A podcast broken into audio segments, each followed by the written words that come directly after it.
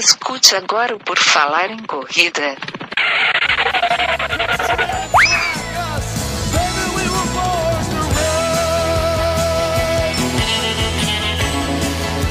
Are you ready to run?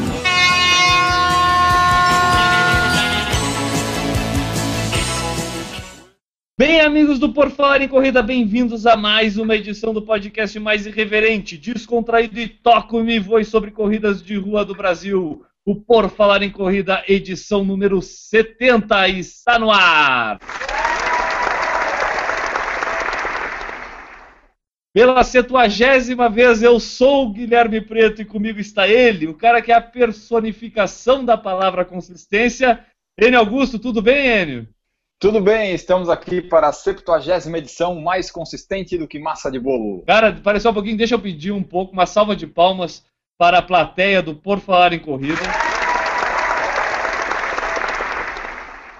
Chegamos a 70 edições, Enio. Que momento histórico, não? É, tentamos, tentamos, tentamos e 70 edições. E ele que tem quase essa mesma idade, o homem que é a consistência na, na idade pura, podemos dizer assim. O tio Newton Generini está com a gente também. Tudo bom, Newton? Oi, Guilherme. Oi, Enio. Tudo certinho. Estamos aqui mais uma vez presentes para dar nossa contribuição a esse fantástico podcast. Bem, galera, no programa de hoje a gente vai falar sobre um tema que acho que envolve a vida da maioria dos corredores, né? A gente vai falar sobre consistência nos treinos. O que é consistência nos treinos? Mas antes de falar sobre esse assunto, que será o assunto principal do Por Falar em Corrida número 70, eu queria pedir uh, ao meu amigo Enio que dissesse para quem quiser entrar em contato com a gente o que, que faz, Enio. É, pode entrar no nosso site, né, o porfalarencorrida.com, o e-mail, arroba porfalarencorrida, arroba gmail.com, o Twitter, arroba falar em corrida,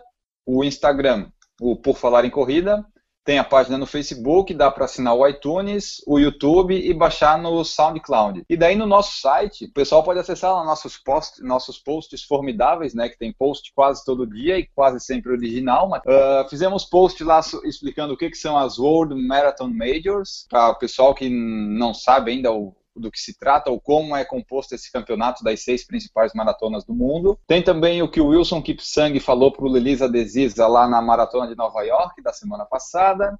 Aquela tocadinha que teve lá perto da chegada, né? É, what's the problem? Né? Isso aí. É, fala também da milionésima concluinte em Nova York, a sortuda que foi a pessoa um milhão a concluir a prova. Tem também a aliança que um corredor perdeu na maratona de Nova York e foi encontrado pelos staffs e depois ele recuperou.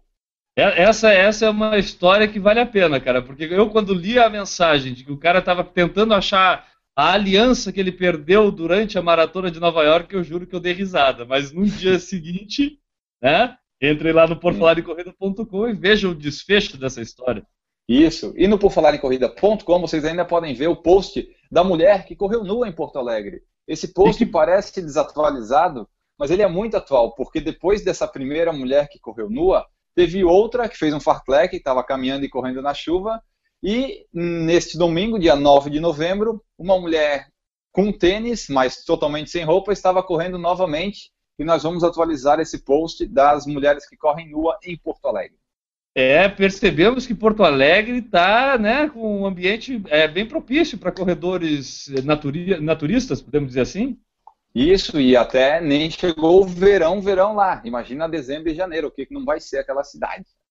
Eu acho, eu tenho a impressão, assim, a gente está olhando aqui para a cara do Newton. O Newton ficou interessadíssimo, inclusive, de se mudar para Porto Alegre, eu acho, né, Newton? Não, não eu, eu, tô, eu tô chegando à conclusão que tá faltando macho lá, né? Tá faltando macho, hein?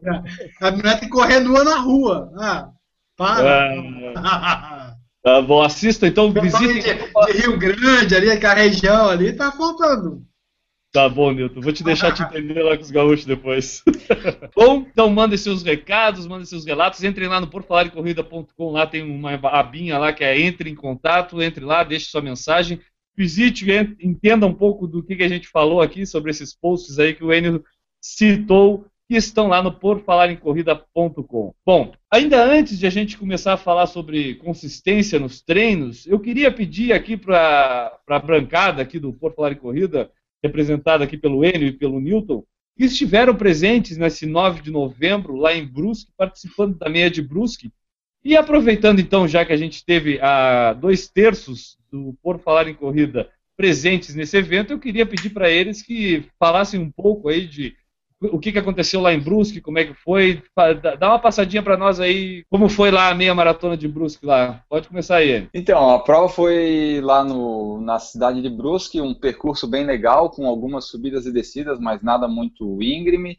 Um percurso legal que passava pelo centro da cidade, eram duas voltas é, no mesmo percurso, mas como a gente quase não, a gente não mora em Brusque, não corre lá, nem deu para sentir direito. Boa parte do percurso tinha sombra, dependendo de onde escorria. Largou hoje às 8, estava bem quente, e mas daí não é culpa da prova em si, né? 8 horas da manhã não é um horário tão ruim para correr, podia ser às 7. E na segunda volta ele atrapalhou um pouco a gente, mas foi bem legal assim a prova. Newton, o que, que tu achou da prova? Concorda aí com ele? Não, concordo sim, é, plenamente. Inclusive, parece que foi o que eu falei há pouco. Tem uma vantagem de dar duas voltas, que é logístico, né? Então, água, por exemplo, tem uma água adoidada. Tudo, uhum. dois quilômetros no máximo tinha água. Tinha dois postos de Gatorade, porque tinha um posto que viraram dois no final, né? Que você passava duas vezes por lá. E a prova foi bem legal, gostei bastante, medalhinha legal, camiseta legal, kit bom. Com relação ao sol, realmente foi bem. Foi engraçado, porque no caminho, até lá que a gente saiu de Florianópolis e foi para Brusque hoje, tava frio até. Então a Laura, tá, minha esposa estava de casaco e tudo, frio. Lá, chegando lá, tava mais ou menos sim, fresquinho. Mas na hora da largada. Na largada, ela foi abrir o sol e lascou o sol. Eu só discordo do Enio da parte das sombras. Até tinha sombra se fosse catando as beiradas da é. rua, aí você achava as sombras. Foi, foi ótimo, foi legal, foi legal. Foi, um, foi bom. Foi uma boa corrida. A Corre Brasil faz corridas legais. Pois é, eu ia perguntar, a organizadora é a Corre Brasil lá, né? É. É, Sim. a corrida tão legal. Não, não, é, eu acho assim, é, tirando as, as top, vamos dizer assim, a Corre Brasil não deixa muito a desejar, não. Não deixa a desejar, não. Enio, qual vai ser a nota que tu vai dar de 0 a 100 para a prova? É, eu não sei porque a análise é baseada em diversos tópicos, né? Pelo menos 11 ou 12, e esses 11 ou 12 tópicos ainda não foram escritos. E baseado neles escritos é que eu tiro a nota. Mas deve tá, ser então... acima de 7. Com é. certeza, com certeza, com certeza. O único inconveniente que teve, que não foi tão inconveniente pra gente, foi a questão das duas voltas. Legal, então aplausos para quem participou da meia maratona de Brusque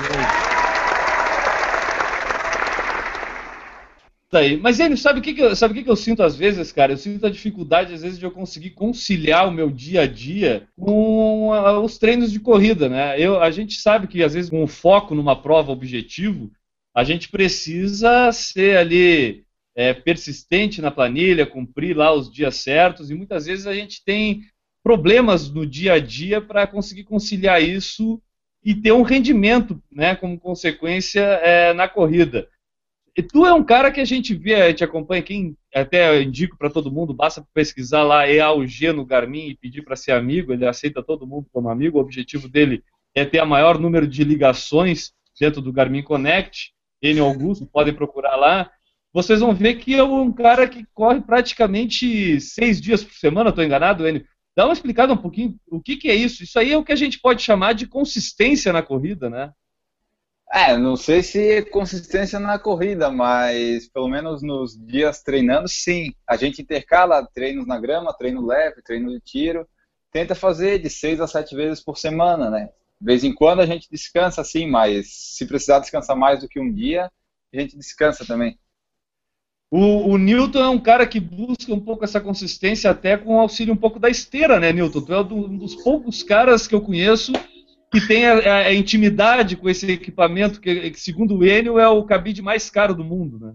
Ah, na, na, verdade, ao contrário do Enio, eu não foco muito na corrida, né? A corrida é, são quatro treinos por semana, mas eu tenho musculação, tem bike, e eu uso a esteira sim, senhor, mas eu uso como um suporte, porque eu sou uma pessoa frágil. É um suporte, eu, claro. É, eu não posso ficar correndo na chuva, no vento, entendeu? Então eu eu uso como suporte, mas é, é, é, é, estranho. Não sei se eu consegui, no caso da esteira, não sei se eu consegui assim, uma, é, trabalhar a minha mente. Às vezes eu prefiro ir para a esteira do que ir para a rua. Eu acho que a esteira vai ser menos entediante do que a rua. É, é algo um pouco difícil de entender, mas a gente percebe É, que. é, é- é porque tu não corre.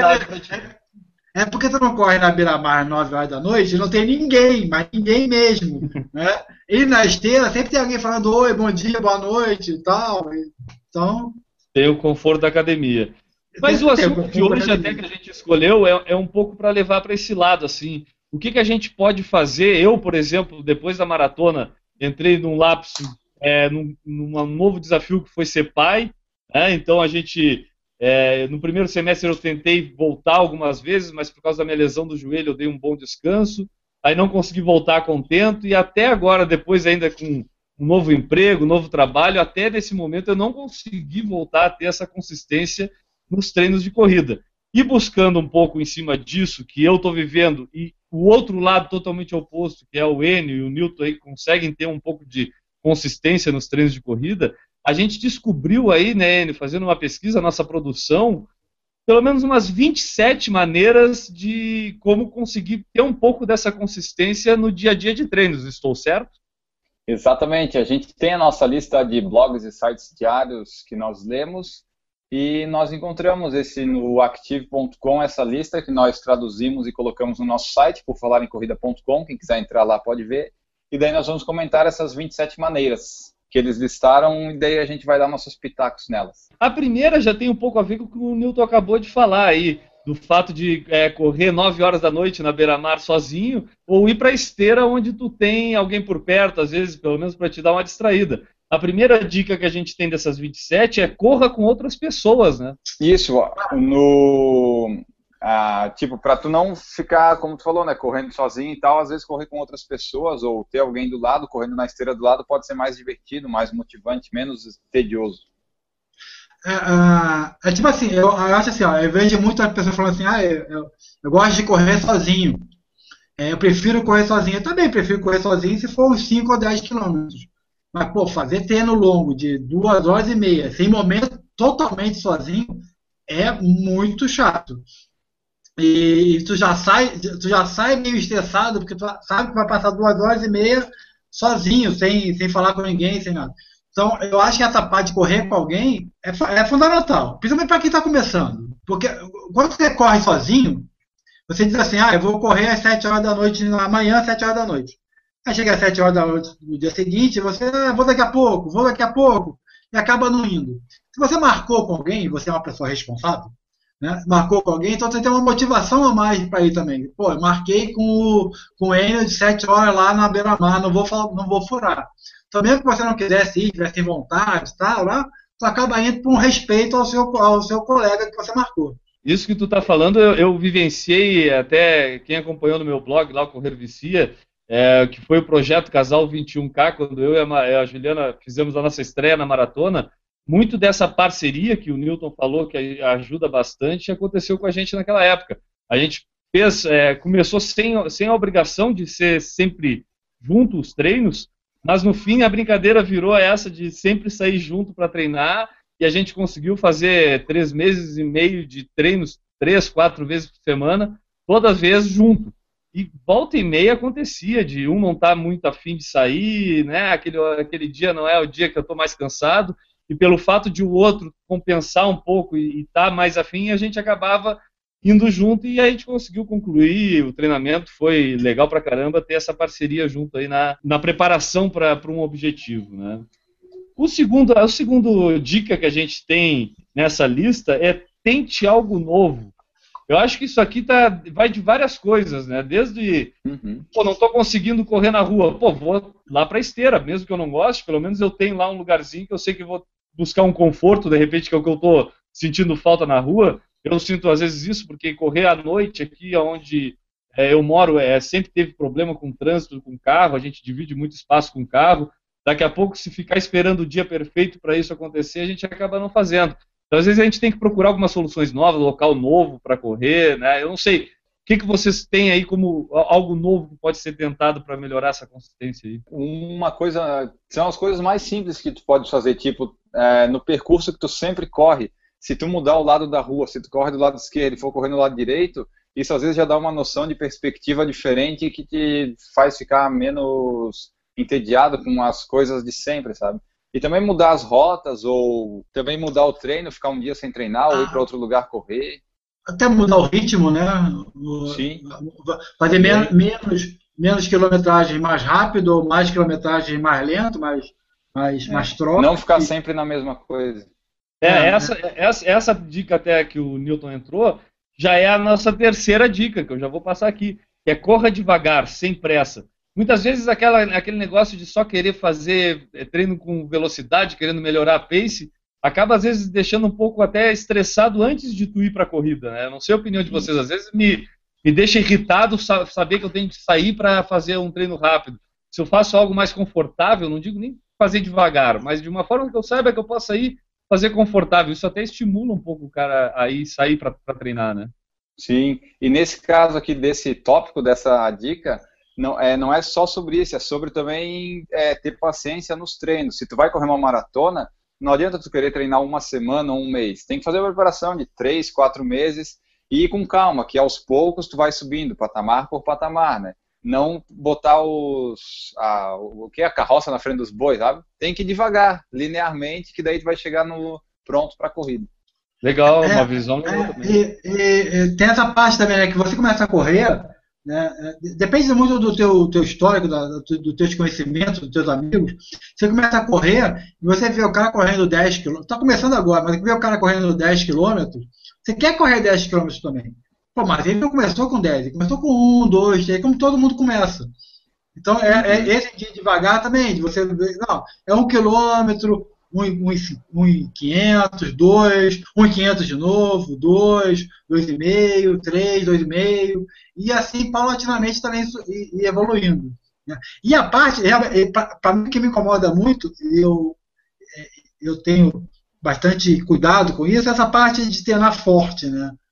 É, depende do que é o teu, teu objetivo, treinar forte vai te fazer mais mal do que bem. Depende depende, depende do objetivo, né? Não vai ser o caso do Usain Bolt, né?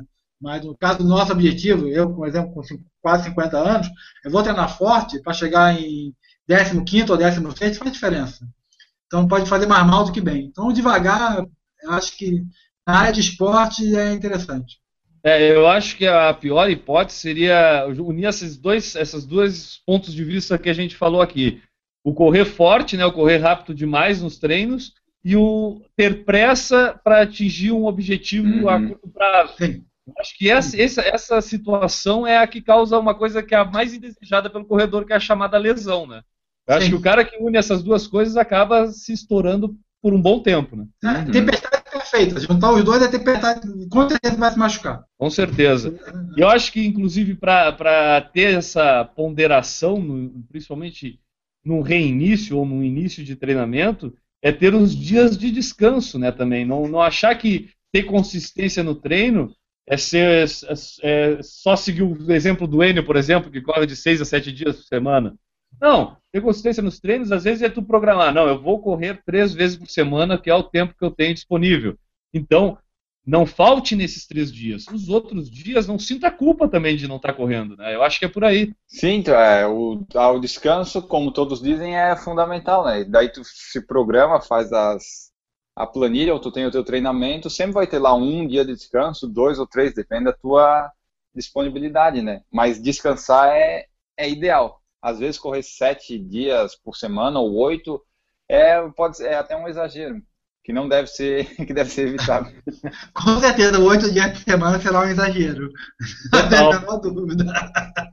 Agora, é, eu acho que seis dias por semana, correndo, correndo, seis dias por semana, eu acho que é um. Eu não, eu não concordo muito, não. Eu acho que seis dias fazendo atividade física, tudo bem. Seis dias correndo pode fazer mal para a parte da articulação, joelho, calcanhar e etc. Tá? Não, é uma Uhum. opinião própria, não baseada em nada, só baseada em Eu, experiência. eu acho, eu acho que eu concordo e eu acho que, se não é por satisfação pessoal, que eu acredito que seja o caso do Enio, porque o Enio tem a satisfação pessoal dele, como eu falei, ele preza pelo registro do Garmin dele. O grande objetivo do Enio, na verdade, é ele poder olhar aquela planilhazinha de calendário do Garmin Connect e ver todos Tudo os azul. preenchidos. Ah, Mas o é meu o também verdadeiro tá tudo azul. né? Mas o É, meu o- também tá tudo azul, só que varia o treino. Não, na verdade é tudo baseado cientificamente nas planilhas que eu mesmo preparo para mim, entende? é, tem, tem que levar em consideração também que o Enio, o Enio é um garoto, né? Eu sou um senhor de idade. Né? Então Pois é uma é, diferença eu- radical, né? Não, o senhor é o pai de família. Eu, eu, na verdade, eu nunca me senti confortável em correr dois dias é, consecutivos, assim, sabe? Tipo, no segundo dia, volta e meia, lá pelo meio do treino, por, por menor que seja o treino, por mais leve, eu fico estressado, sabe? Eu gosto de ter o descanso e começar a corrida sabendo que, pô, eu vou aguentar até o final. É, da mesma forma, buscar rendimento. Eu não busco rendimento a todo custo. Eu busco me preparar bastante e fazer aquele rendimento melhor ser um pouco consequência. É da minha cabeça, eu acho que cada um tem o seu jeito, né? Tem aquele cara que às vezes treina sempre e quer chegar naquela corrida e se matar. Eu, às vezes, eu não gosto desse se matar por É. se matar, sabe? Ah, o quinta, a quinta, então eu vou para a quinta dica, que é uma forma de se matar também, que eu acredito que o Enio concorde bastante, que é Ah. ter uma alimentação de uma forma saudável também te ajuda a ter uma consistência, né, Enio? Sim, é exatamente por isso que aju- é, ajuda a ter a consistência e por isso que eu não mudo a minha alimentação, senão vai dar uma inconsistência, né? Que eu, eu mantenho ela já faz 27 anos de uma mesma forma, então eu não vou mudar agora, ainda. Mas se por um acaso um nutricionista estiver ouvindo a gente, quiser fazer uma parceria com o podcast, pode entrar em contato que eu sirvo de cobaia no ano que vem para fazer uma experiência de alimentação saudável. Olha, temos, temos, temos uma pauta para o programa aparecendo neste exato momento, hein? Ah, temos. Não, pai, mas é que nem aquele programa do Fantástico. Se candidatando agora. O que, que tu acha, Nilson? Mas pode fazer que nem aquele programa do Fantástico, né? Do, do cara que emagrecia e tal, podia fazer com o Enio, né? Semana 1, um, semana 2, e assim vai. Olha, uma Garante- ótima ideia. Então, volta por, a gente volta por seis meses. Nutricionistas é, que queiram testar seus conhecimentos em uma pessoa que tem uma consistência na corrida, né? Então, vamos dizer, o lado do treinamento está garantido, o que falta é fazer o guri aprender a se alimentar de forma saudável e ver É. se isso vai refletir na melhora dos treinos dele, hein? Isso é um É. caso de experimento científico, praticamente. Tu, Sim, tu aceita e- ser essa cobaia, Enio? Deu, eu aceito, e até para exemplificar, né? Ontem à noite a minha janta foram dois Big Macs e uma nega maluca antes da meia maratona de Brusque hoje. Por isso que quebrou, chegou atrás dos velhos. Pode ser, pode ser. Qual é a sexta dica, Enio? Na sexta dica que nós temos aqui, para utilizar gelo de vez em quando, assim, quando tu sente alguma dor, algum incômodo, para usar gelo, para que o gelo a princípio, não tem nenhuma prova científica de que ele realmente ajuda, mas ele é um placebo bom e que vem mostrando bons resultados. aí. O ele acabou de comprar briga com a maioria dos fisioterapeutas do mundo. corta isso aí, corta edita, edita. Não, é verdade, uai. Não tem, é, não tem nada que comprove que o gelo vai te ajudar cientificamente. Cara, até, até tem, tá? Eu vou Mas- te dizer. Mas se tu quer acreditar nisso, eu, eu, eu fui um grande usuário de gelo até também que acho acompanhou bom a história de preparação para maratona, sabe que eu tive um caso com gelo muito peculiar até, né? Eu É. tive uma queimadura de segundo grau tentando me curar com gelo, eu acabei me estragando mais ainda, né? Vocês lembram disso? Sim. Ah, o, o, o, gelo, uma coisa que é indubitável com o gelo é que ele é diminui a dor, né, por, por questão puramente, né, ah, isso é uma dúvida. Eu, eu não uso gelo há muito tempo, pra falar a verdade, faz tempo que eu não uso gelo. Deve fazer um Ah, ano eu- não uso gelo. Não sei, não precisei, não sei se eu não precisei, se não.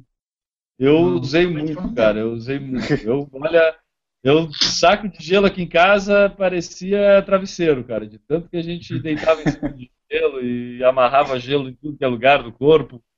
Sabe? Tipo, eu e a Juliana aqui, é gelo, foi todo final de treino era briga pela sacolinha do gelo. É.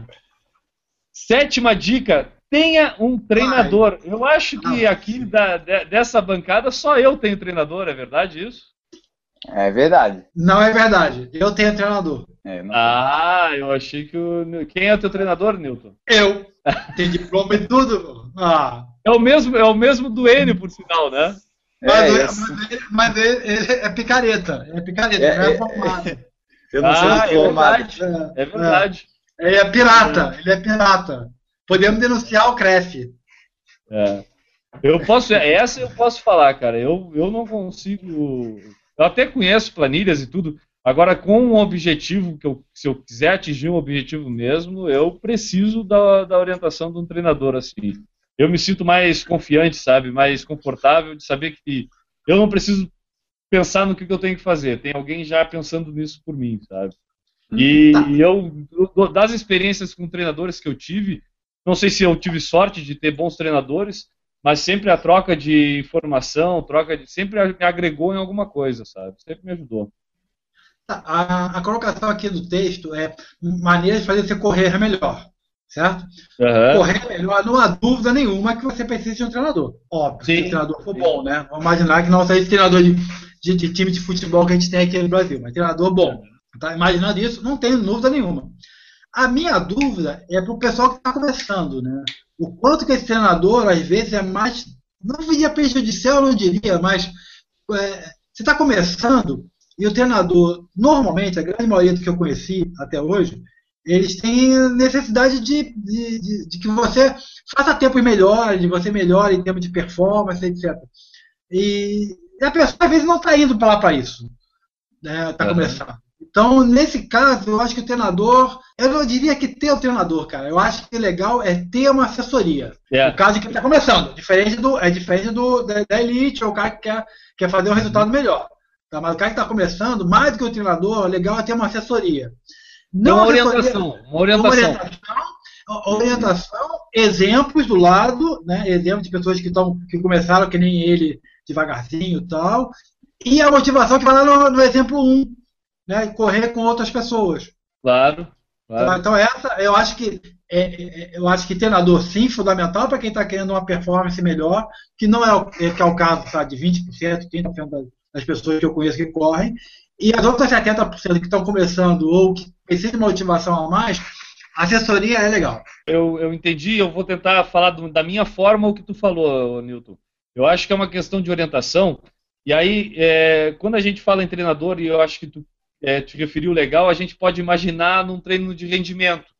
E não é isso que o cara que está começando, ou que está até reiniciando, vamos falar assim, é, tem que buscar esse cara tem que buscar essa consistência que a gente está falando. E aí talvez é, um treinador de qualidade, né, um professor de qualidade, um orientador de qualidade, pode te chegar e te, e te dar aquela dica assim, ó, espera três semanas para fazer a tua primeira prova de 5 quilômetros, ou faça essa prova, mas não faça tentando ser o mais rápido. Aí eu acho que vai dessa qualidade do treinador que a gente está falando, né, de ter um cara legal que saiba ver a tua situação real. Não só querer que tu entre lá na, na, assessoria e que, pô, então tá, então semana que vem tu vai fazer 21 minutos nos 5 quilômetros treinando Sim. duas vezes. Não, eu acho que acho que o cara sabe ver a, a situação da pessoa que está procurando ela, né, no caso desse treinador, e, e situar essa situação dela de acordo com o que ela pode se sentir melhor dentro da corrida. Eu acho que esse é o fato, né?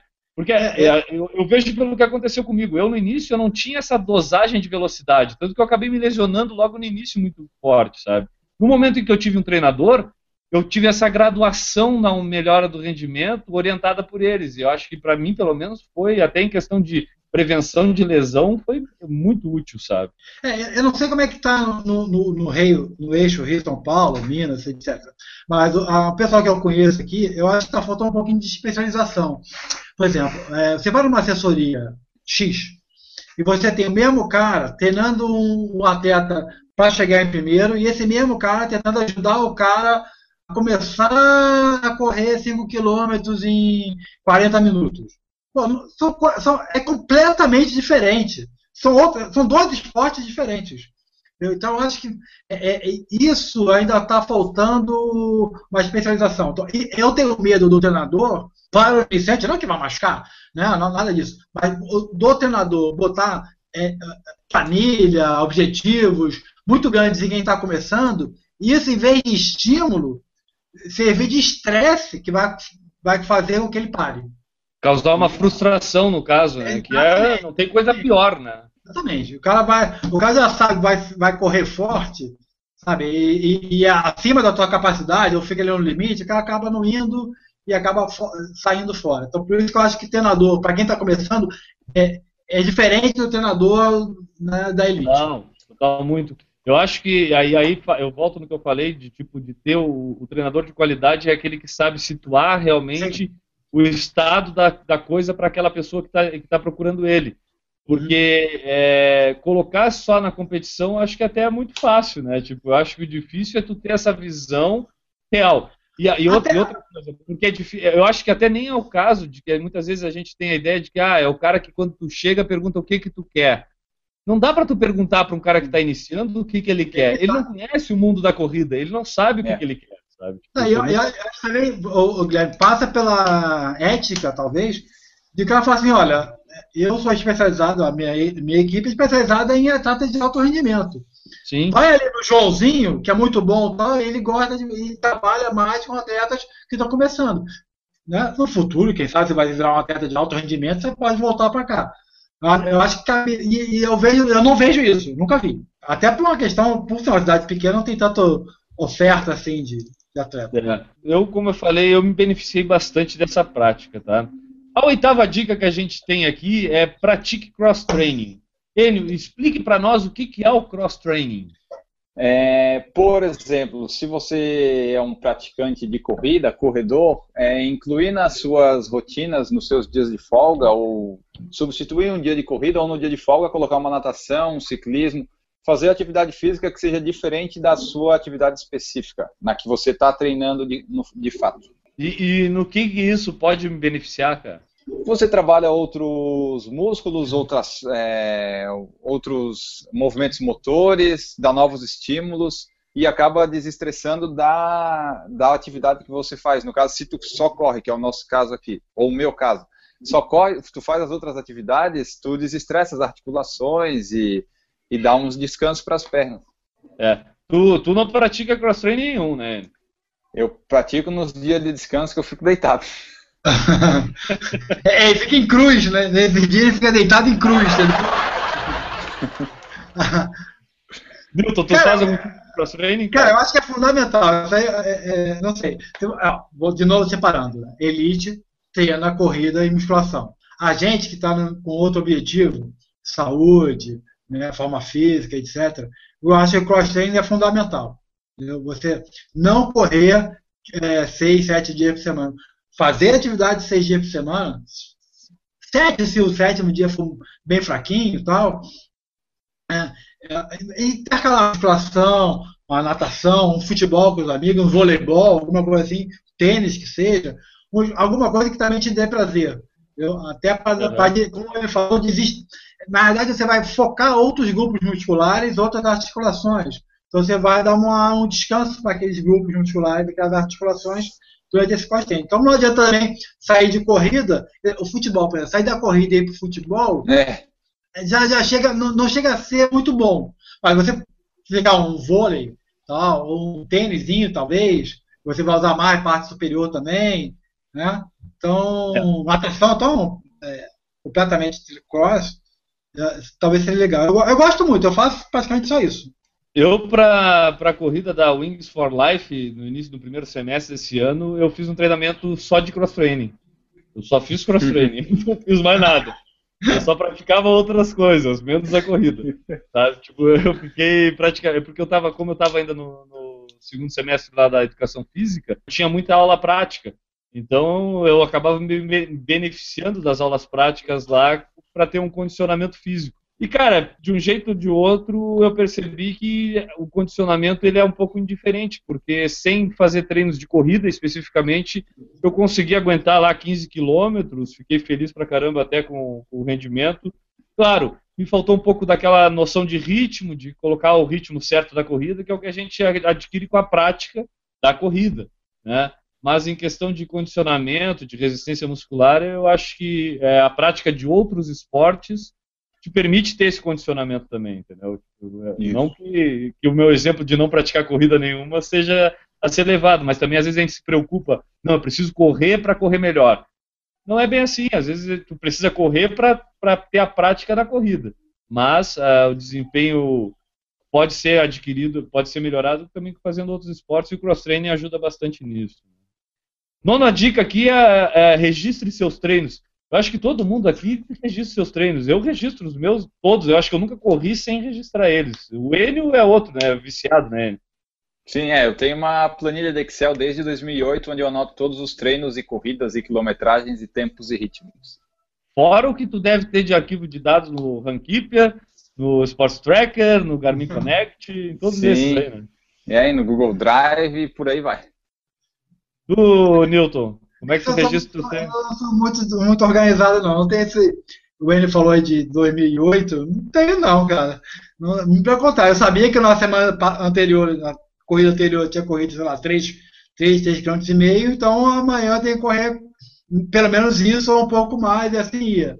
né? Não tem Uhum. essa- papel, assim. Tanto que outro dia que eu fui botar no papel quais corridas que eu tinha feito, né?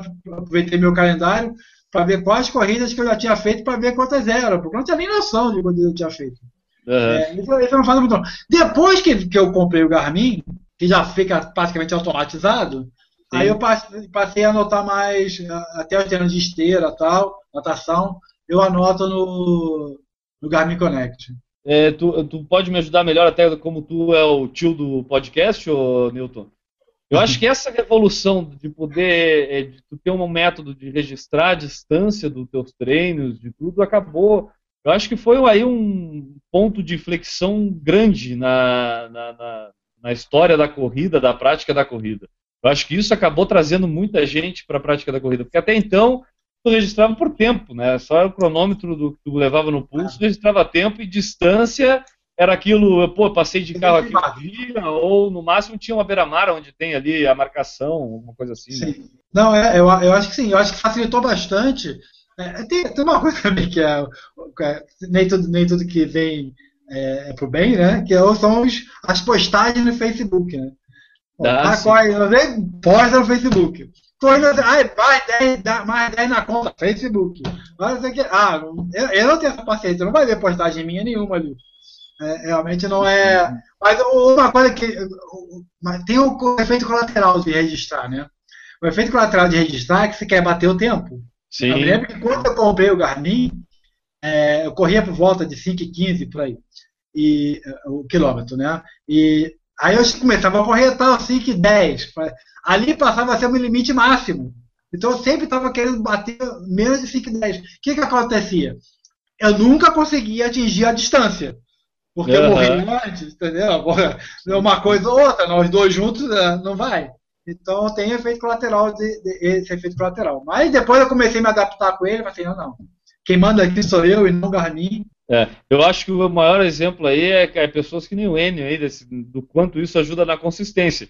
Porque o Enio já teve dias, garanto, que não queria sair para correr, mas que ele precisava completar aquela quilometragem que ele tinha, que ele sabia que ele queria somar lá no Garmin Connect dele. Estou enganado ou não, Enio?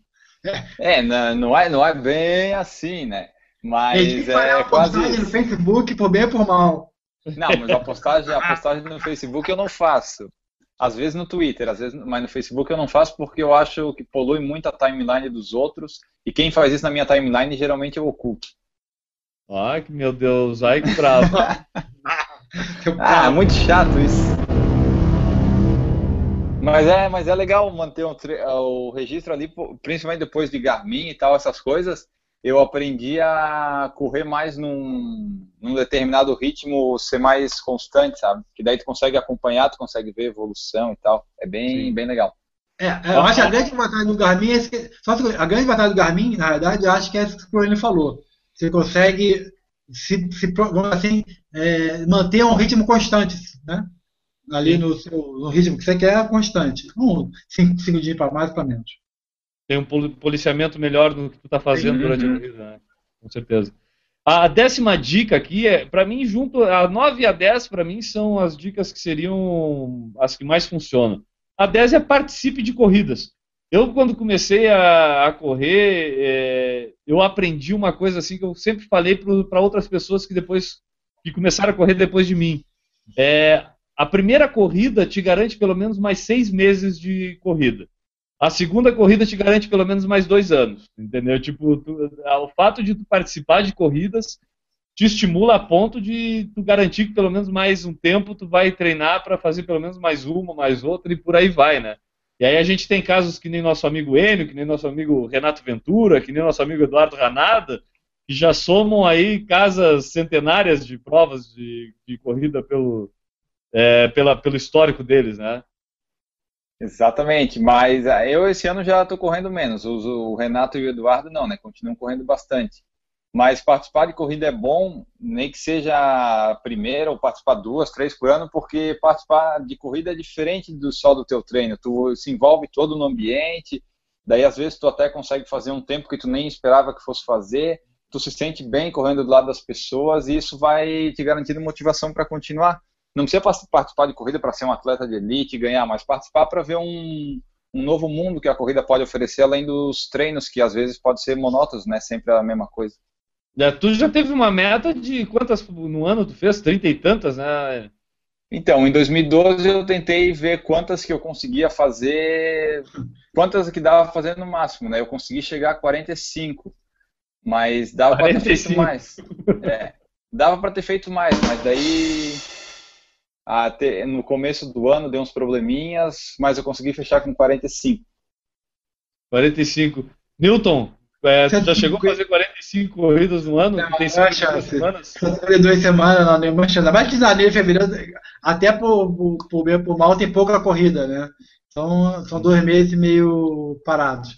Ah, eu, eu acho que a parte de, de participar de corrida é, é assim, tem, tem, dois, tem vários fatores importantes para participar de corrida, eu acho, né? Um, é, a primeira vez que você participa, e for uma corrida boa, uma track, uma coisa com bastante gente, tem aquela vibe, aquela energia que é muito legal. Você nunca, nunca participou, tem uma energia na largada tal, que é muito legal. E você, mal ou bem, você vai estar correndo com um monte de gente. Não são amigos, não são conhecidos, você nem sabe quem é, mas é um monte de gente que está ali contigo com o mesmo objetivo. Então tem essa de participar de uma ou duas corridas. A segunda, que eu acho que, eu, eu acho que é a mais importante, que é, é, é, é um pouco que você falou. Você participar da corrida, é, você acaba treinando para a próxima corrida. Na verdade, o seu treino é para a próxima corrida, para a próxima corrida. Então, você, quando você não vai treinar, não é que você não foi treinar por nada. Você não está indo treinar, você está perdendo a sua próxima corrida, está chegando num ritmo pior, num ritmo é, é, menor do que você poderia fazer. É, isso também é bastante importante, eu acho, para quem quer a, a consistência. E eu acho que o mais, mais top é quando você começa a participar de muitas corridas. Que aí você faz amizade, você faz companheirismo, sabe? Tu vai. Tu, a, às vezes eu fico assim. Esse, esse, esse domingo agora, que a gente foi agora para Brusque, aqui na porta de casa teve a corrida da Unimed. Uhum. Aí você fica, poxa, eu queria participar das duas, porque tem gente que eu conheço na Unimed, mas tem gente que eu conheço lá em Brusque. Poxa, eu queria participar, queria, queria congraçar, é, compartilhar esse momento com essas pessoas. Só que tem que escolher, né? E, então, isso, é, isso eu acho que é o mais legal. Você cria um grupo, você, óbvio, né? Você também tem que dar seu esforço, né? De ser uma pessoa simpática, né? Etc. E criar um grupo e participar desse grupo. E aí você não para mais. Aí tu não para mais de treinar. É. Que foi o que é. aconteceu com a gente, né? A gente acabou unido até por uma situação dessas. Que é o Loucos, o Loucos por Corrida que é o grupo que das pessoas aí que mais se encontravam praticamente ali nas corridas e aí acabou criando esse grupo que deu origem, por que não, aqui ao Por Falar em Corrida, que é o podcast que a gente está Também. falando nesse é exato momento. Né? É o Loucos por Corridas, Fotos e Medalhas. É, na verdade, o nome do grupo mesmo era esse, né? Isso. Porque a, a, a pessoa, a pessoa se reuniu em torno da Marta Ventura, né, a esposa do, do Renato, é. para tirar mais fotos. E aí vão compartilhando tal, e aí foi aumentando mais gente tirando foto tal, e aí foi, foi se unindo. Aplausos do auditório do Por Falar em Corrida para o pessoal do Loucos por Corridas, Medalhas e Fotos. É isso, Nilton? Isso. Aí. Eu tenho aqui, ó, das próximas dicas aqui, a gente já falou dessa. Eu vou falar quatro aqui na sequência e a gente vai comentar as quatro uma junto com a outra, tá? Elas não têm muito a ver, mas até para a gente ir um pouco mais rápido aqui no podcast. Sim. A décima primeira é tenha atenção aos seus tênis. Tá? Décima segunda é corra cedo. Décima terceira, melhore sua postura. E a décima quarta é use a geladeira. Mas nesse caso aqui não é só para guardar comida, é para escrever algumas frases motivacionais e tu botar lá na geladeira para no dia seguinte de manhã, quando tu sair para correr, tu tem aquela frase motivacional, assim. Então, dessas Isso. quatro aqui, quais, quais vocês acham aí que, é a, que mais funciona aqui? É, a que eu acho que menos funciona é a atenção aos tênis, que isso aí é uma baita de uma besteira, calcular a quilometragem do tênis, né? Tu tem que usar até gastar e vai. O que pode acontecer é ele perder um pouco o amortecimento, mas fora isso não tem problema. Quem corre descalço não tem esse problema. Então é baita frescura para vender mais tênis. Certo? Eu, eu- eu acho que o que não funciona pra mim, com a minha pessoa é usar a geladeira. Usar aqui eu a também não motivacional não te estimula. É, tem, tem espelho em casa, então não precisa de. e cuidado com o tênis. O, o, o cuidado com o tênis, é- o, talvez vou mudar um pouquinho o foco do Enio. Na realidade, um dos poucos hobbies de quem corre é comprar tênis. É verdade. Comprar sim. Camiseta, tu ganha tudo que é prova.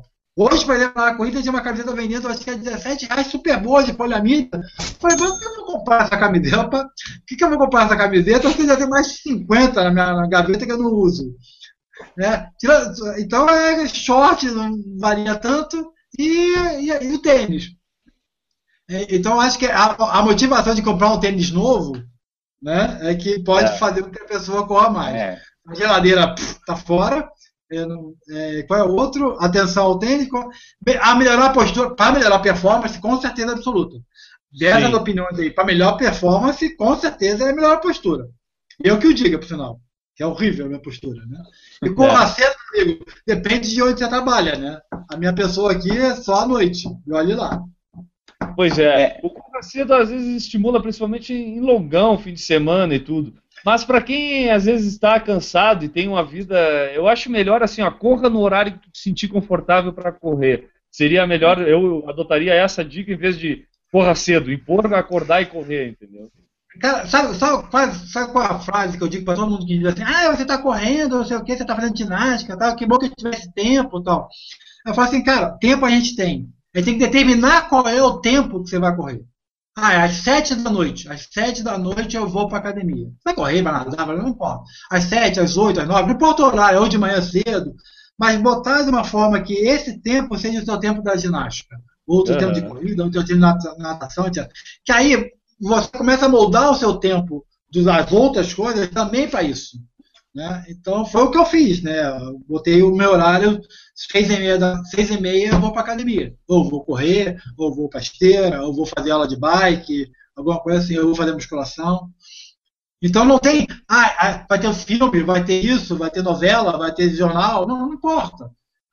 Aquele horário é a hora da, da, da ginástica. Ponto final. Então, Aham. No, no meu caso, eu gosto de. Eu não é sempre que eu consigo, mas eu gosto de correr cedo, porque daí eu fico com o resto do dia livre para fazer outras coisas ou não fazer nada. Quando eu não consigo correr de manhã, eu tenho que, obrigatoriamente, em vez de ficar a tarde toda fazendo alguma coisa ou fazendo nada, eu tenho que parar tudo que eu tô ou não fazendo às três e meia para sair correr e voltar. E daí, às vezes, quando eu consigo, eu prefiro de manhã, porque daí eu fico com o resto do dia livre. É, eu tenho essa mesma impressão assim de quando eu corro cedo. Mas é, às vezes se eu me colocar na obrigação de correr cedo, às vezes me desestimula.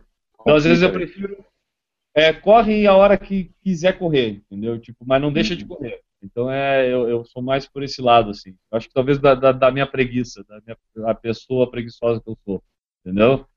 É, deixa eu ir mais quatro aqui da, da nossa Vai. lista aqui. É, programe seus treinos, é a 15 quinta. Leia sites de corrida, principalmente o porfalarencorrida.com. Uhum. 17 separe sua roupa de corrida no dia anterior. E 18 corra em diferentes tipos de solos. É, o, esse da 17 do separar roupa é no caso da pessoa que corre de manhã ou logo cedo, para já deixar separado e não correr o risco de acordar no dia e de repente, ah, tô sem vontade, tem que preparar a roupa toda, daí tu já não tem desculpa, já tá tudo pronto, né? O- Ah, eu nunca consegui fazer isso, cara. Mas É, pra nada não. na minha vida. Mas nem É. o uniforme do colégio eu conseguia deixar pronto pro dia seguinte. É, então. É, os sites de corrida. os sites de corrida são importantes, né? O por falar em corrida.com principalmente. E É, neles eu, você. eu, eu indicaria a, a visite o porfalarencorrida.com é, e o corridassc.com.br. Eu acho que são É. dois sites assim que a pessoa não pode deixar para adquirir uma consistência nos treinos, né? Isso. Para ganhar mais motivação. Eu acho, inclusive, até para evitar a praga que nós vamos rogar em quem não acessar esses sites, não é isso? Exatamente. Todo dia. Todo dia. Quais são E as outras aqui? O programar os seus treinos é, tem a ver com a. Sei lá, tu recebe a planilha da semana do treinador, alguma coisa assim, tu sabe que terça eu vou correr, quinta eu vou correr. Daí, como o Newton falou, tu de- de- como é que é? Separa aquele horário pra correr. Tipo, terça-feira, às 7 horas, tem que fazer tal treino. Daí tu vai lá, faz o treino. Pra programar e não ficar aquela coisa de, ah, será que hoje eu vou ou não vou? E essas coisas assim. Com certeza. Eu acho que isso. Aqui eu acho que também reside um pouco da- do que a gente estava falando lá do é, registre seus treinos, participe de corridas. Eu acho que programar os seus treinos e encaixar essas corridas que vão te estimular a continuar correndo nesse calendário aí, é que é- eu acho que essa organização que é necessária na vida do corredor para tu criar essa consistência que é o que a gente está procurando aqui nessas dicas, né? Uhum. É, e, eu vou, eu vou mandar aqui no planeje seu treino, pode também levar em consideração, tipo assim, você vai correr uma meia maratona, você corre lá 10 km, você vai correr uma meia maratona, não vai ser na semana seguinte. Você vai ter que fazer um planejamento de treinamento para chegar à meia maratona. Então, Isso vai te, isso vai te levar pelo menos umas 3 a 4 semanas de, de treino a dois, ma- ou mais ainda. Né? E o que eu não, eu não acho lá essas coisas, não, é o. Você passa a roupa no dia anterior. É, nem todas as 27 dicas são úteis. Às vezes, às vezes que eu marquei de ir de manhã, né, pra, comigo mesmo, e não fui, eu nem levantei da cama. Se você tá arrumado, a roupa não tá, faz diferença nenhuma. Sinceramente, no meu caso, não faz diferença não. E correr em diferentes solos entra muito com a- aquele tente algo novo que a gente falou no início, né? Isso, É. perfeito. Então, Grama, areia, praia, essas coisas. É. O meu, o meu reinício esse ano foi utilizando esse recurso, que concordo com o Newton perfeitamente, está naquele tente algo, algo novo. É, foi no verão e utilizando a areia da praia aqui, até porque, como eu não estava ainda pronto para correr distâncias grandes, vamos dizer, grandes para mim ainda eram 5 quilômetros, então eu fazia treinos mais curtos ali, de- determinava 20 metros na areia fofa na praia e fazia ali treinos de ida e volta para até somar uma distância ou algo mais intercalado assim, como se fosse mais um treino funcional de corrida mesmo do que um treino de corrida. E a partir dali aí eu comecei a fazer alguns outros treinos, né, com outros esportes, como eu falei antes, para poder participar lá da Wings for Life, que foi a prova que eu participei é, no primeiro semestre desse ano. Enio, fala pra gente aí outras quatro dicas aí. Sim, é, tem, faça uma viagem para correr, seja flexível, corra antes de chegar em casa e hidrate-se. É, o faça uma viagem para correr, aqui eu acho que é, é até é que nem eu- é- é, como é que se fala quando tu tá brigado, tu tá num relacionamento ruim com a tua esposa, assim, tu quer é, como é que fala? Não melhorar sei, a relação? Não, tu Eu não sei, eu nunca tive relacionamento ruim com a minha esposa. É, hã? Tu- como é que é, Newton? Eu nunca tive relacionamento ruim com a minha esposa, então eu posso, Ah, mas é. posso Não, ajudar é- nesse momento fato. Cara, né, cara? Não. é, Agora ele ganhou vários pontinhos com a Daura, né? É. Ó, Laura, escuta em tal minuto, tal minuto. É. Tá bom. Não, mas eu tô querendo dizer assim, eu acho que aqui eu acho que dá aquela vontade de ir até mais além. Revitaliza. Reacender o- a chama. Quer reacender a chama. Obrigado, viu como tu sabe o que, que é, Nilton? É, eu li, eu li, eu li na nova. Ah, tá. Bom, mas vocês entenderam o que eu quis dizer. Aqui eu acho que vai, né, a- apimenta a relação da do corredor com a corrida, né? Quando tu sai para correr numa outra cidade. Como foi o caso de vocês hoje em Brusque, não é isso? É, a gente saiu do percurso É, de sempre da Beira-Mar. É, mas ele não chegou a ser, não chegou a ser uma viagem, né? É, Acho que tipo a gente fez lá pra Belo Horizonte, lá na Pampulha. Você vai viajar, fica no hotel, tal, e é, o a percurso é óbvio completamente diferente, conhece a cidade, etc. Uhum. Acho que é mais por aí que é o caminho do, do exemplo dele aqui. No, e, e no site de corrida, obviamente, o tradutor disso aqui fez uma manipulação, né? É óbvio. Por quê? Porque é site de revistas, né? Que é óbvio que tem revistas, jornais, etc. Não é só site, né? Não, tá eu acho, que, eu acho que o que motiva, o que motiva é site. Site de corrida, É. aqueles dois que citou antes, né? Exatamente. Sim. Então, é, e outra, o, o que eu não entendi, não entendi mesmo foi o corra antes de chegar em casa. Ah, o É Enio o vai te explicar isso. O Enio vai te explicar. É, talvez não seja o seu caso, mas tem pessoas que, quando saem do trabalho e chegam em casa, não conseguem ter aquela motivação de sair para treinar, sabe? Daí é como se fosse assim, tu leva a tua roupa de treino, sei lá, pro trabalho. Ah, Daí quando, entendi, antes de entendi. chegar em casa, Entendi. para ali no lugar e sai para correr. É, Para não Eu deixar a preguiça te pegar. Eu vou usar um exemplo prático daqui de casa. A Juliana, durante o treinamento para maratona, é, como ela não tinha muito horário por causa do trabalho para fazer treinos longos durante a semana, e, e no final do treinamento para maratona tu está fazendo ali, vamos dizer, quase duas ou três meias maratonas por, por semana, né? Então a, a solução que ela encontrava era terminou o horário de trabalho, ela vinha correndo é, do trabalho para casa e ainda fazia às vezes um prolongamento para completar a quilometragem, entendeu? Então eu acho que é até uma forma de às vezes tu encaixar quando tu tá já fazendo um volume de corrida maior, tu encaixar, então se tu tem essa possibilidade de sair do trabalho correndo e ir para casa correndo, tu já une aí o útil ao agradável, né? O retorno para casa e o treino de corrida do dia. Aham. Tá? Deixa eu ler mais quatro aqui então. O incentive novos corredores.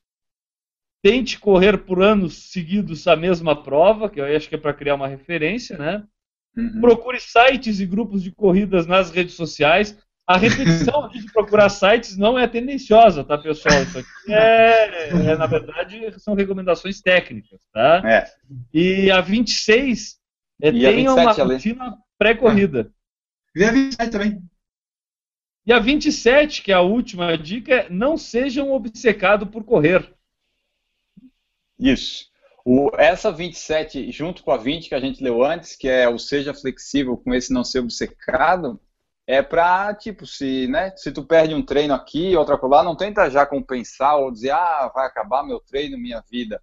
Até se não deu, não deu, vai ter outro dia que vai dar, nem todo dia é dia de pão quente, como a gente já vem frisando aqui, né? Nem Uhum. sempre vai dar certo. E daí pra não ficar se cobrando muito por causa disso. É isso aí. Eu, eu acho desses aqui o mais que realmente é, faz você incentivar a continuar correndo é o incentivo novos corredores. É verdade. É legal. Eu acho que por isso aí faz você levar alguém para correr, ele correr contigo te faz você querer correr mais. Eu não sei, eu, eu penso assim. Não sei Ah, se pode ter eu- sido eu- pace eu tanto já- corrida Eu tanta já prova. senti isso na, na pele mais de uma vez, é, com, o meu histórico com o blog lá, com o Correio Vicia. É, muitas pessoas me mandaram e-mail já querendo saber quais, sobre corridas, ou sobre o que fazer para começar a correr, ou sobre até alguma dica de assessoria de corrida. E cada vez que eu recebo uma mensagem assim de vendo alguém começar a correr, eu, eu, me motivo a não parar meio que assim, aquela obrigação de que, pô, se o cara me procurou para querer saber sobre corrida é porque eu tenho que continuar correndo, não. Não posso Se eu- parar se eu for-. Se eu sou a referência dele, eu tenho que continuar sendo, né? É. Exatamente. Eu acho que o Newton também sente isso pelo fato da, de- até do site lá do Corridas SC ter ser- servido de referência para muita gente.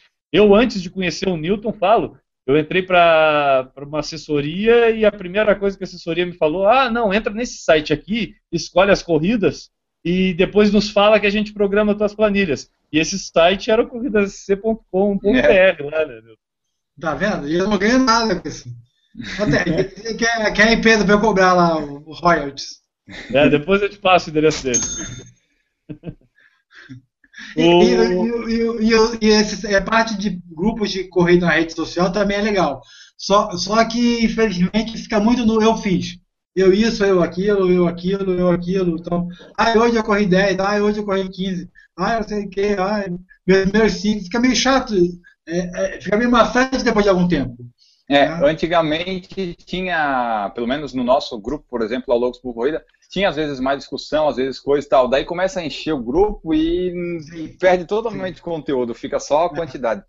É, é, o grupo lá, na verdade, o fato de ele ter crescido demais acabou desagregando um pouco o conteúdo que ele tinha, eu acho. Pelo menos foi a opinião, o sentimento Sim. que eu tenho, assim. Ele não é. deixa de ter a sua função, mas ele não tem mais aquela mesma função do que tinha alguns anos Meio atrás. Meio que de fórum.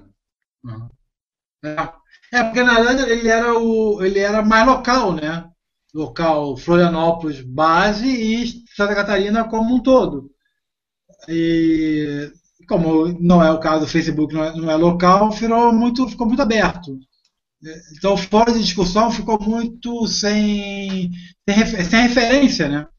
Uhum. É. Eu, eu lembro do grupo com 100, com 100 integrantes no máximo, lá, eu acho que eu entrei com, foi entre 50 lá na época no grupo. É, hoje tem o quê? 1.600, 1.700? É, tá, tá grande. E eu vejo todo dia chegar, chegar pedido de solicitação para entrar no grupo ainda lá, né? Mais ativo mesmo deve ter uns 100 no máximo. É, ah, 100 no começo. Não, sempre atrapalhar. Aí tem mais de 200. Que... Atrapalhar tem mais de 200. Bom, além dessas 27 dicas que a gente citou aqui, algumas até coincidentes ou não, vocês têm alguma coisa assim? Tem a tua dica, Enio? Qual é a tua dica para o cara que quiser ser um Enio, assim, o cara que é a personificação da consistência de um corredor? Pô, se a pessoa quiser ser um Enio, eu vou dizer para ela procurar outra referência. não, não, não vale a pena. Mas essas 27 dicas foram, são, ah, tipo, as pessoas não, não precisam usar todas as 27, mas alguma dessas 27 vai servir, né? A dica que eu posso dar é entrar no porfalarencorrida.com, que lá tem essas dicas e muito mais informações. É isso aí. E a dica do Newton Generini, o homem das corridas é, do tempo, do calendário de corridas de Santa Catarina, qual é a dica assim, para o cara que quiser ter uma consciência de corrida, Newton? Eu acho que é, eu acho que é melhor melhor dica ali é participar de corridas e se você não for muito consistente, né, como é, não é o caso do Enio, também não foi o meu caso, entrar numa assessoria. Uhum. Eu acho que eu compartilho contigo dessas duas dicas aí. Eu acho que são as principais aí. O participar de corrida é fundamental, assim. Eu acho que já com a consciência de participar, de não querer chegar lá. Exatamente, essa é a palavra. Essa é a palavra. Participar. Participar. Participar. Fazer seu, seu objetivo legal, tranquilo, ir lá e participar e se divertir. E lá Fazer sentir aquele clima da largada, aquela muvuca na largada. Eu acho que, eu, eu acho que participar de corrida. Eu acho que participar de corrida é bate-papo antes, vibração na largada, corrida falando com outras pessoas, cumprimentando, é, incentivando outras pessoas, se divertindo. Chegar, se divertindo, chegar no tempo confortável, bom para você, e confraternizar no final, incentivar os outros que estão chegando a completar. Isso é participar de corrida. Chegar lá, ir lá para a largada, lá no, no, na turma do gargarejo, sair correndo desesperado. E chegar, para mim, é atleta de elite, só, só com o objetivo de ganhar prêmio. Dinheiro, sim. Agora, não é, não, é, é outro esporte, são dois esportes diferentes. Eu concordo plenamente. Eu acho que também o fato aquele que a gente falou de não ter pressa, de saber dar tempo ao tempo e ir curtindo os estágios da corrida, não é porque tu não corre 21 quilômetros que tu não sente aquela endorfina, né, cara? Muito pelo contrário. Uhum. Às vezes, para ti que não corre 21 quilômetros, até para atingir aquele estágio da endorfina é mais fácil. Corre ali 2,5, 3, já tá legal pra caramba, já tá com aquele barato da corrida, né? Cara, eu, eu, eu costumo dizer para todo mundo, cara, quando eu comecei a correr, eu, eu corria 4 km e me achava super-homem. Super-homem. É, é, cara mais, mais. Eu conhecia, eu conhecia uma pessoa que corria maratona, que era o Paulo Xavier, então eu era o máximo, eu sou o máximo. Sim, sim. É, eu acho que essas dicas aqui tem uma. Ali a gente pode tirar umas 5 aqui que são fundamentais e e certeiras aí para quem quiser ter uma consistência de corrida, né? Eu acho que então terminamos por aqui o assunto. Vocês concordam comigo? Sim. Então tá. Então, aplausos. Bom, então, antes de terminar definitivamente o nosso podcast, a gente não pode deixar de fazer aqui sempre a referência às corridas que estão por vir. E este é o momento em que o nosso convidado permanente do Por Falar em Corrida, Newton Generini, brilha. Por favor, Newton, fale sobre o, o tempo, o calendário de corridas. Tá. Uh, vamos começar então, como sempre, com as corridas locais, né? Local, local no caso Santa Catarina. É, vai ter um, um, desafio muito interessante que não é nem só corrida, chama Beach and Alpha Challenger, que vai acontecer aqui em Florianópolis na praia, praia de Pantano na praia do Sul. de Pantano do Sul, exatamente, Pantano do Sul. E além de corrida, tem lá também pedal, natação e aquatlon, né, que é corrida e natação. E será Pedal aí é, é a corrida de stand-up pedal, né? Vai ser uma corrida de stand-up pedal que vai ter lá. Isso, tem, não, tem, tem quatro modalidades, na verdade. Natação, né, travessia, corrida, o, pe- o stand-up paddle e o aquatlon, que é natação e corrida. E a corrida Ah, e- são duas distâncias que A terão corrida lá. tem duas distâncias, uma que é de 7 km, que vai ser legal, tranquila, e a outra que são 21 km. E o detalhe dessa corrida de 21 é que ela passa ida e volta pelo famoso internacional Morro Maldito. Né? Que o Exatamente. revezamento a Volta à Ilha conhece né, pelo apelido Morro Uhum. Maldito. É ida e Bem- volta. Peixe famoso do Volta Ilha aqui de Florianópolis, né? A minha pessoa não vai fazer ida e volta Maldito. Não, eu vou estar presente, presente nos 7 km dessa prova aí. É, eu estarei, em 7 e vou tentar ver se eu consigo fazer uma travessia. Data dela? 7 do 12. Detalhes, corrida deve ser. Corrida E a outra, ah, minha amiga, a outra que não podia faltar, agora é, é a época. Angelina, sexta corrida Vale das Graças, de Angelina. Uhul. A melhor corrida do interior do estado. tá, é, em Angelina, dia 21 de novembro. E as inscrições estão abertas ainda, www.corrida- corridadeangelina.com.br. E nessa corrida você vai conhecer todo o podcast. A imensa bancada do podcast vai estar lá. E, Isso, e adjacências. E adjacências. É. E, muitos dos ainda, sim, e ainda o pessoal, se não for na corrida, o pessoal que mora longe, talvez consiga nos ver via internet. É, teremos, teremos novidades aí, talvez, talvez, quem sabe, ao vivo, né, Enio? É, pra- vamos tentar. Vamos tentar. Se a gente conseguir fazer uma transmissão ao vivo de Angelina para o mundo da corrida da- do Rústico Vale. Como é que é o nome? É, Corrida Rústica Vale das Graças. Graças. Rústica Vale das Graças ao vivo para o mundo. Eu acho que a gente merece terminar o ano bem feliz, hein? A gente pode fechar a lei. Fecha o ano. Exatamente. Mais alguma corrida no nosso calendário, Newton? Então, As corridas eh, nacionais, que são importantes, eh, vamos dizer assim, a corrida de Reis, em Cuiabá, as inscrições ainda não estão abertas, que vai ser dia 12 de janeiro. né? E a meia maratona internacional de Goiás, no dia 19 do 1, Caldas Novas. Ah, Ah, parece legal. Bem, É bem bem legal. práticos, né? Para bom de correr nesses lugares nessa época, né? Sim. É, pois é, Caldas Novas deve ser bom, né, cara? Cuiabá já não deve ser tão. Mas Cuiabá são 10 km, se não me engano. Ah, meia maratona, a meia maratona de Goiás, www.meiamaratonagoiás.com.br. Legal. Seriam as mais importantes. Já para o ano que vem. Então, muito obrigado, Newton, pela sua participação, sempre muito útil para quem ouve o podcast, porque tudo que a gente fala aqui é meio inútil. A única coisa útil que a gente faz realmente é passar a data das corridas que o pessoal pode participar, né? Isso. Enio, o que que a gente precisa fazer antes de encerrar? É, dizer para o pessoal que quiser mandar entrar em contato com a gente, como na última semana o pessoal entrou assim, mandou mensagens, é pelo porfalarencorrida.gmail.com, nosso e-mail. No Twitter a gente está sempre lá replicando os posts do Facebook, Instagram e falando algumas coisas também no arroba Falar em Corrida. No Instagram tem o Por Falar em Corrida, onde colocamos fotos, e inclusive fomos nós que com- é, iniciamos a hashtag Meia de Brusque, referente à Meia de Brusque de hoje.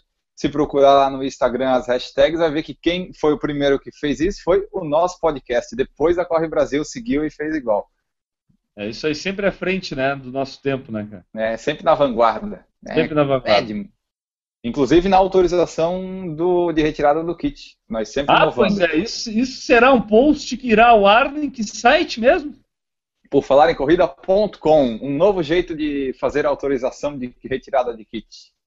É, pessoal, vocês acham que não tem mais nada para ser inventado? Por falar em corrida, prova ao contrário disso, entendeu? Sempre tem Isso. algo. pra- Aqui a gente já foi pioneiro em que? Vamos lembrar o pessoal aqui do que, que o Por Falar em Corrida já, já bateu aqui, já defendeu algumas causas aí que mudaram o mundo das corridas, né? Isso, a buzina na largada, sempre importante.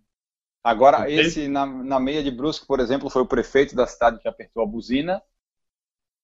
E a fita decorativa na medalha, a fita detalhada.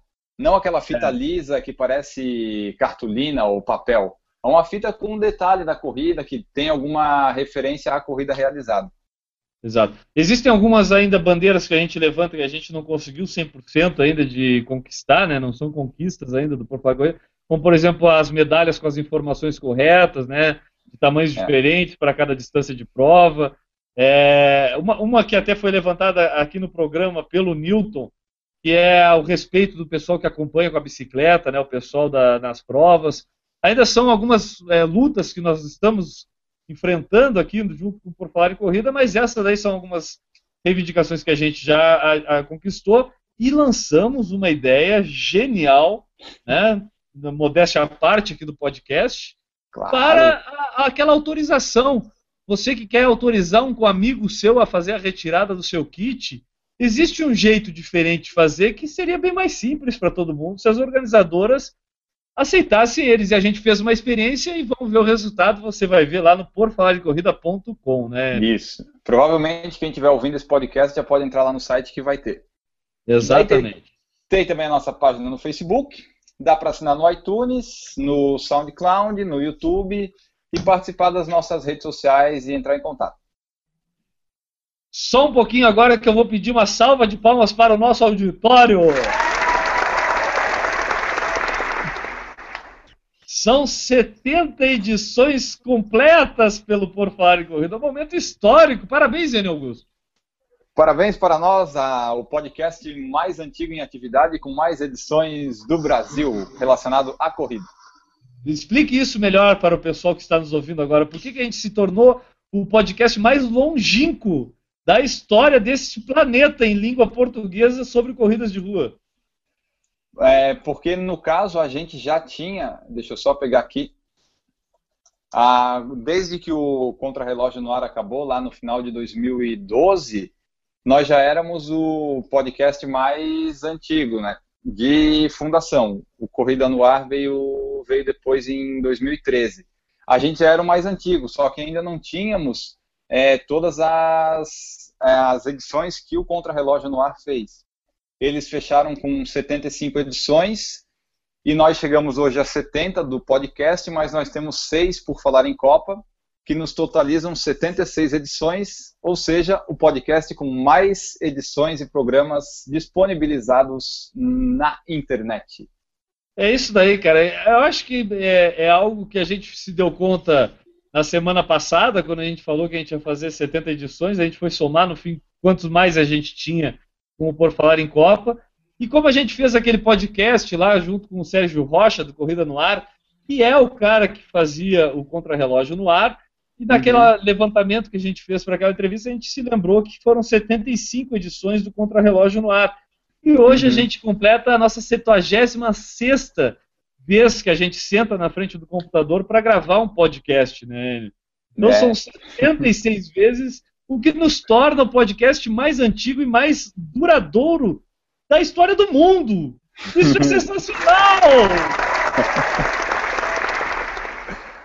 A gente se superamos. A gente se superamos e esperamos voltar na semana que vem com a pela 77 vez e quem sabe até o final do ano mais algumas outras vezes, né? É, a, a programação já está montada. Agora vamos ver se conseguimos cumpri-la à risca. Beleza, pessoal, tua despedida, Anne. Então, a gente volta no próximo podcast, né, o 71. Foi muito legal participar desse podcast 70, com as 27 maneiras de correr melhor no dia a dia. E voltamos na próxima edição. Tchau, Newton. Tchau, jovens. Obrigado pela participação. Valeu, agradecemos nós a vocês e a todo mundo que nos aguentou até agora e aqueles que já escutaram pelo menos aí um terço das nossas edições, né, Enio? Em breve Sim. eu acho que a gente vai ter tudo. A gente já tem a listagem, já está disponível lá no nosso site, por falar em, uh, em corrida.com. Tem a listagem de todas as nossas edições lá, já tem todo o quantitativo e tudo. Basta procurar por lá. Está em podcasts, todas as edições, tem ali uma aba com, com nossos dados. Então uhum. entrem lá, veja sobre tudo que a gente já falou nesse podcast. A gente já falou muita bobagem. Já falamos algumas coisas úteis, né? E quer falar mais alguma coisa, Newton? Não, é só agora que eu me lembrei que estou uma hora para falar, esqueci. Amanhã entra no ar o site novo do Corrida SC. Deus é um quiser. podcast cheio de notícias boas, né? Esse hoje, que maravilha. Legal, então acessem a partir dessa, desse dia 10 de novembro corridassc.com.br com uma nova cara, então é isso, Nilton? Uma nova cara, por enquanto é uma nova cara e pouca coisa diferente, assim, pouca novidade, mas é, tá bem mais bonito. Legal então, pessoal, ficamos por aqui, este foi o Por Falar em Corrida número 70, um abraço para vocês, continuem correndo e nos escutem na próxima semana novamente. Um abraço a todos, Tchau!